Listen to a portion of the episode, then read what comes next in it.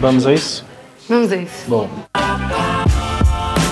Anitta e Garibaldi à Mesa, um podcast do canal Pança onde se fala de boca cheia e se partilham conversas em restaurantes. Sejam bem-vindos ao quinto episódio de Anitta e Garibaldi. Estamos à mesa do Fava Tonka, em Leça da Palmeira. terra mais bonita de Portugal. Já nos puseram aqui na mesa um pão de fermentação natural, tostadas de milho, azeite infusionado, azeite infusionado com, com Flor laranjeira. e pimenta de timute e uma tapenada de azeitona e ralapenho e uma manteiga de canela e anis. Estou muito curioso com esta manteiga de canela e anis.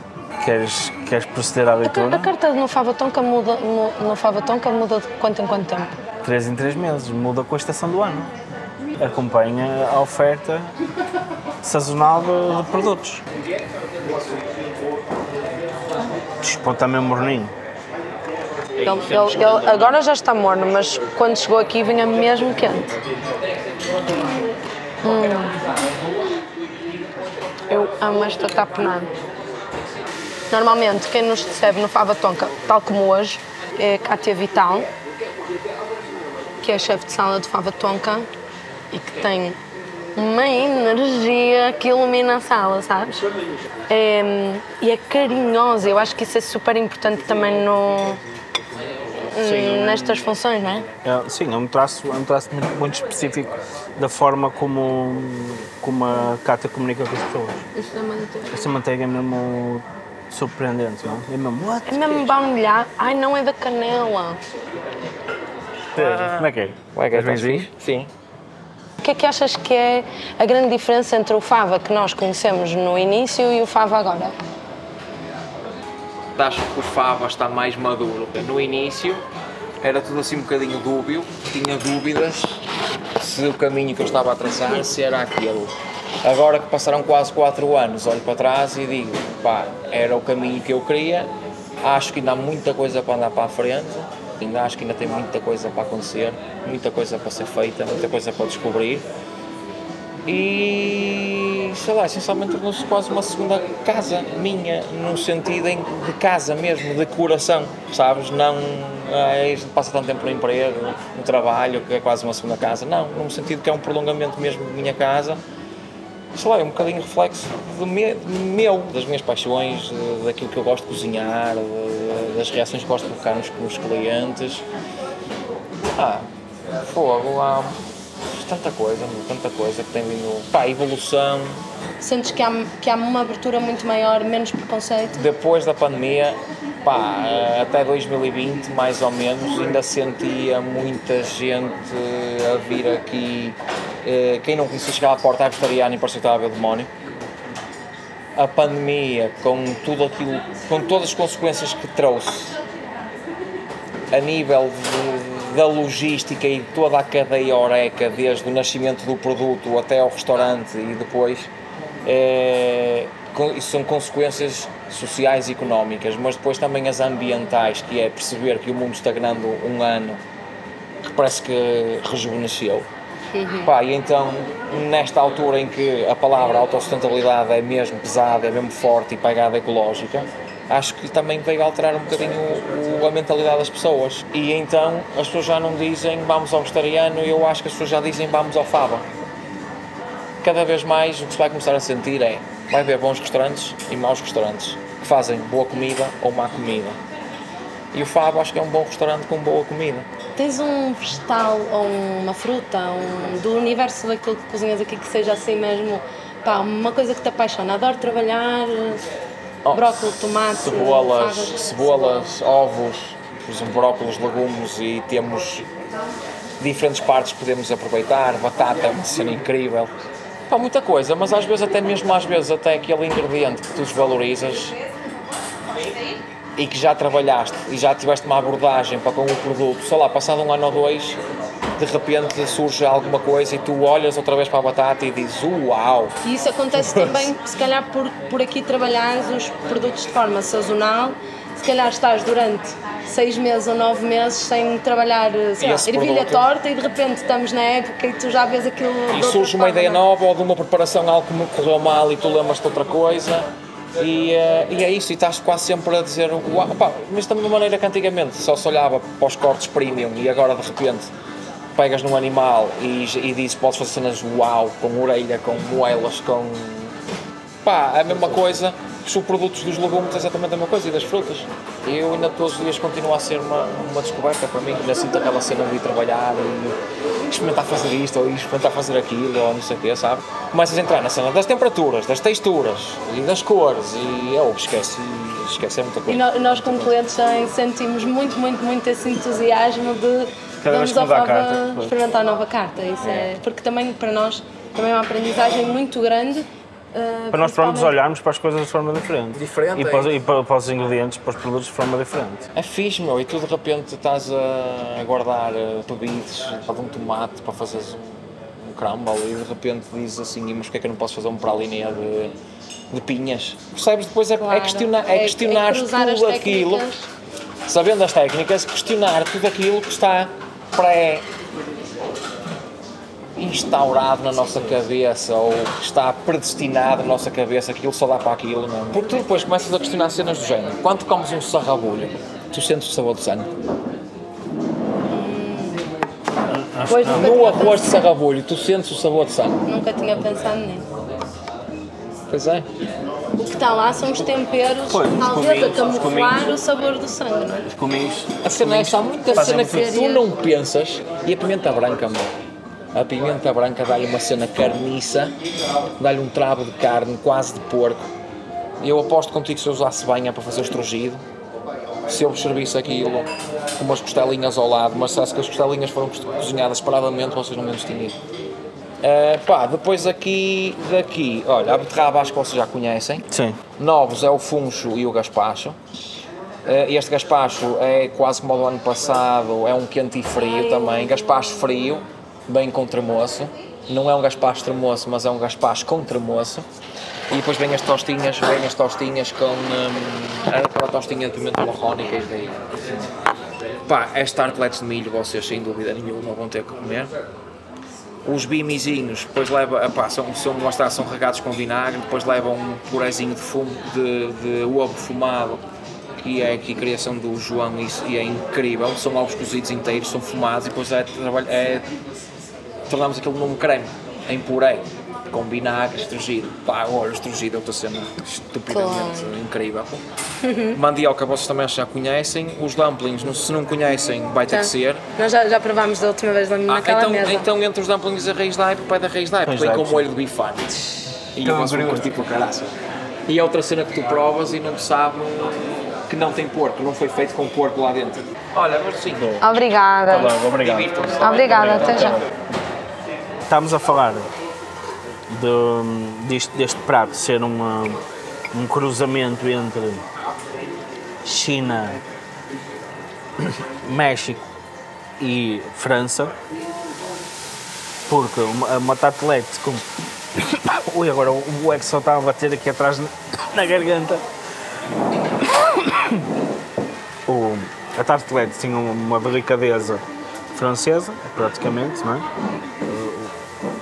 O milho era trabalhar, o milho é um, é- era, é um, um, um ingrediente basilar da, da, da gastronomia mexicana e o XO que é um, uma das, um dos estouros de sabor que o, que o Nuno gosta de trazer volta e meia para os seus pratos por causa do tamanho de fascínio que o Nuno tem por, pela cozinha asiática. O que é que é o exo mesmo?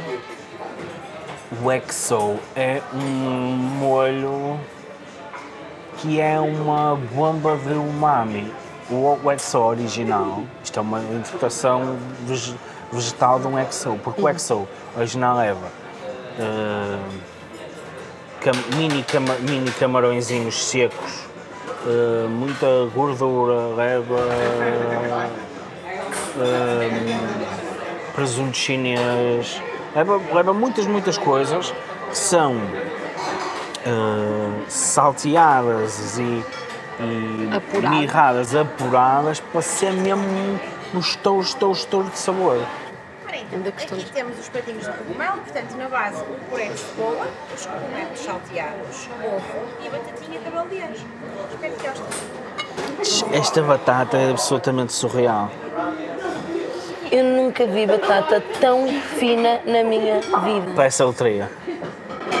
Como é que achas que isto se faz? Achas que eles fazem isto mão? Pá, isto, deve ser feito, isto deve ser feito num, num ralador, num microplano, qualquer coisa assim, no lado mais fino do ralador. Possível. Tu sabes se eles fazem isto à la mano, esta batata? Eu estava a jurar pela minha alma que não havia mãos no mundo capazes de.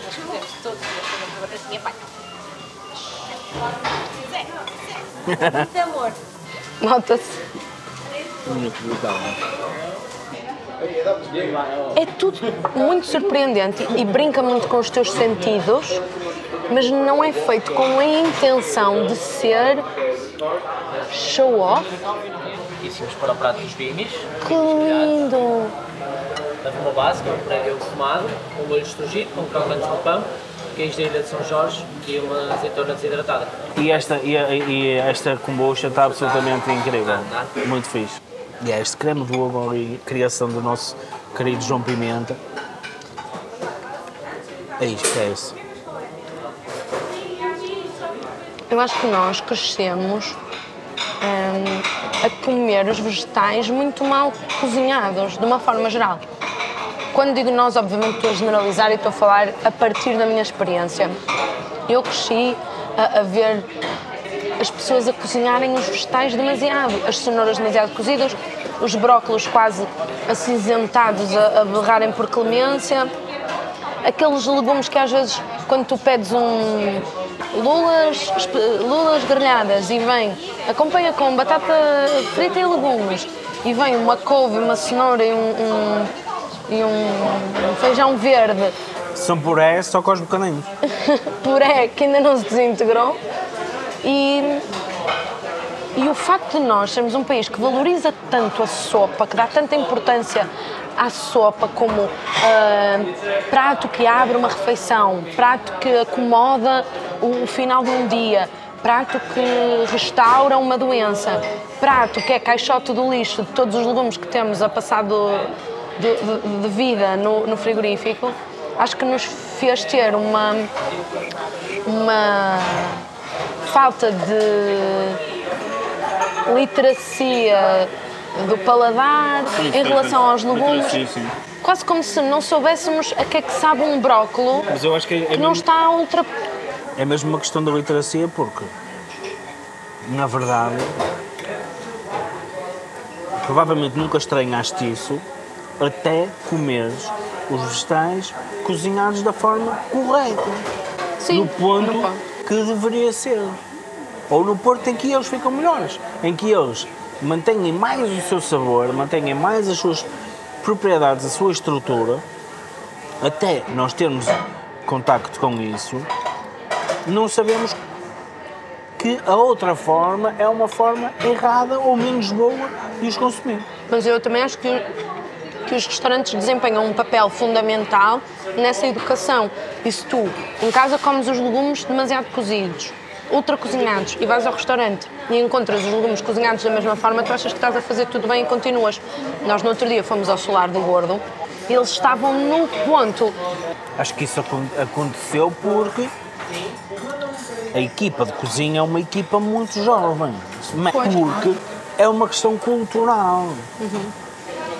E, e a minha questão não é só em relação a- a- ao ponto de cozedura do- dos vegetais, é também a nossa tolerância a diferentes texturas e a diferentes sabores. Porque se tu comes a cenoura ralada na sopa, o aipo ralado na, o, o, o chuchu ralado na sopa, a couve ralada na sopa, se não consegues distinguir o sabor de uma couve lombarda, de uma couve coração, de uma couve galega, ah, de uma couve de Bruxelas, não é? De um- os brócolos de, um- de uma couve-flor.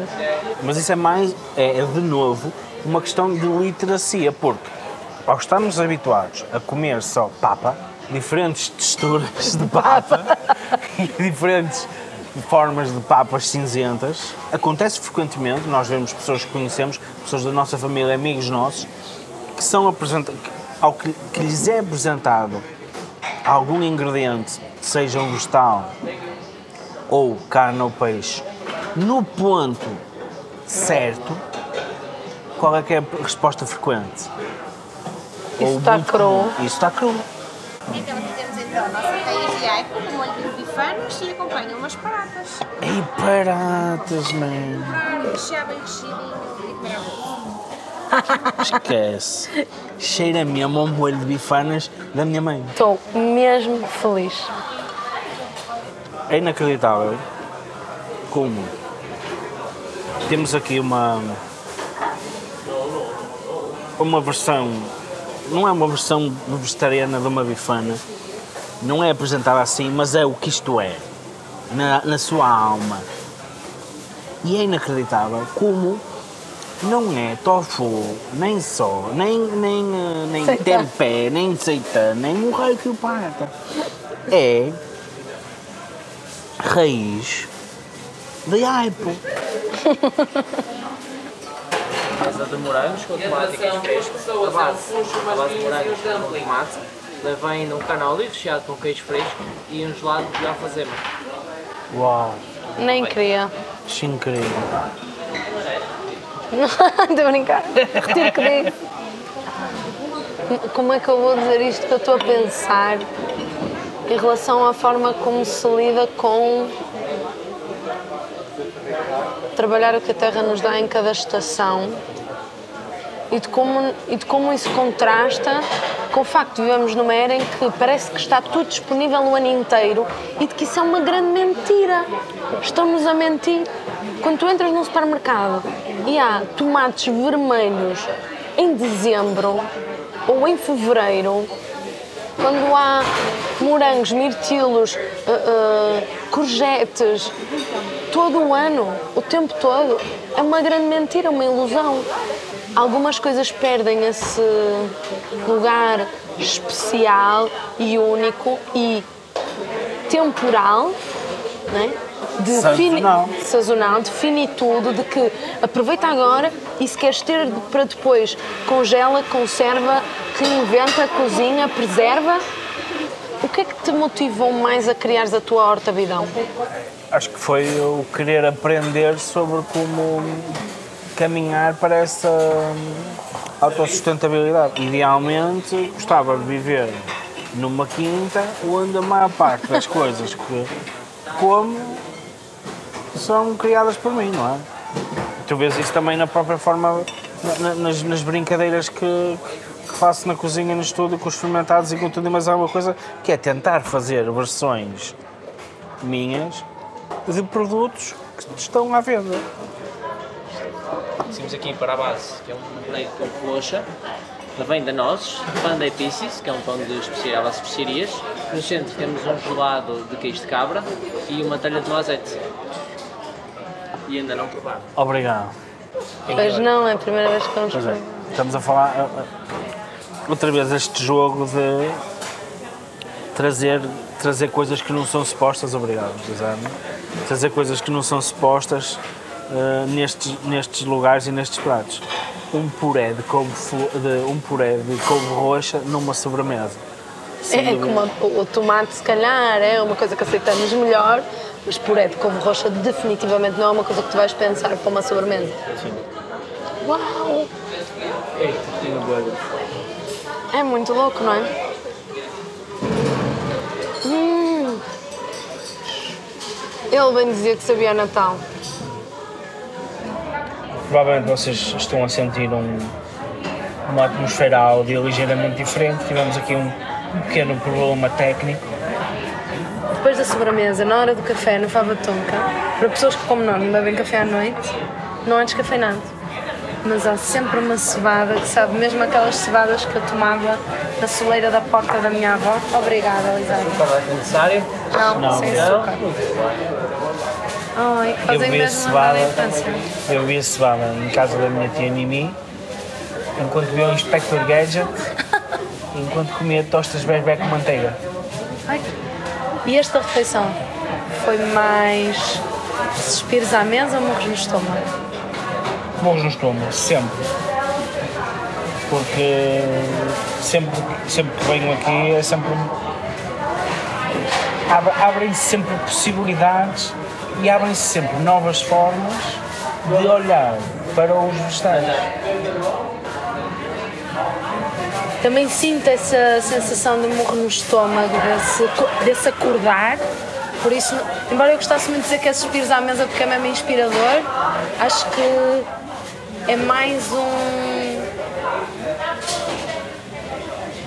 uma chamada de atenção para as coisas e para questionar e, e repensar que é inevitável dizer que é morros no estômago. Olha, foi mesmo um prazer poder trazer-vos até ao Fava Tonka, mesmo que seja neste formato em, por, por correspondência. Encontramos-nos numa próxima mesa, numa meseina qualquer. E olhem para os vegetais de uma forma diferente e pensem no, no que eles no que eles podem, no que eles são, no, ao que eles sabem e no que eles podem ser. Portanto, experimentem também. Ouçam a palavra do Padre Tiago Lessa. Amém. Amém. Até à próxima. Obrigada por terem estado desse lado e obrigada à Macro por nos ajudar a trazer este programa até vocês. Para mais conteúdos, subscrevam também o canal Pança no YouTube e sigam-nos nas redes sociais para estarem a par de todas as nossas aventuras gastronómicas.